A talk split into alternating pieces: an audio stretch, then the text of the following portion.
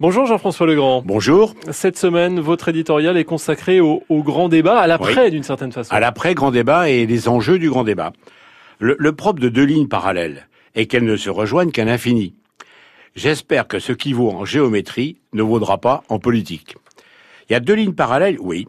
La première est celle qui est suivie par ceux qui nous gouvernent réellement, et j'insiste sur le réellement. Qui sont-ils? C'est ce tout petit monde, tout petit monde d'énarques, centraliens et autres élèves issus de quelques grandes écoles. Ils sont à tous les postes clés de l'État, du haut en bas de l'échelle. On en trouve même de plus en plus au Parlement. À quoi servent-ils? Tout simplement à faire en sorte que quasiment rien ne bouge, à manipuler, comme on manipule des marionnettes, les ministres, les parlementaires et autres élus qui auraient l'outrecuidance de vouloir faire évoluer notre société et notre démocratie. Ils sont la vraie classe dirigeante de notre pays.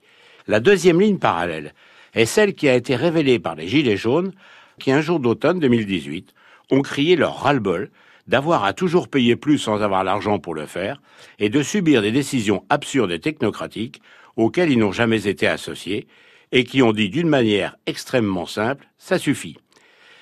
Ils maintiennent leur cri du cœur envers et contre tout, il est absolument nécessaire que ces deux lignes parallèles se rejoignent. Et pour moi, le grand débat est sans aucun doute cette passerelle entre les deux lignes. Oui, mais à quelles conditions?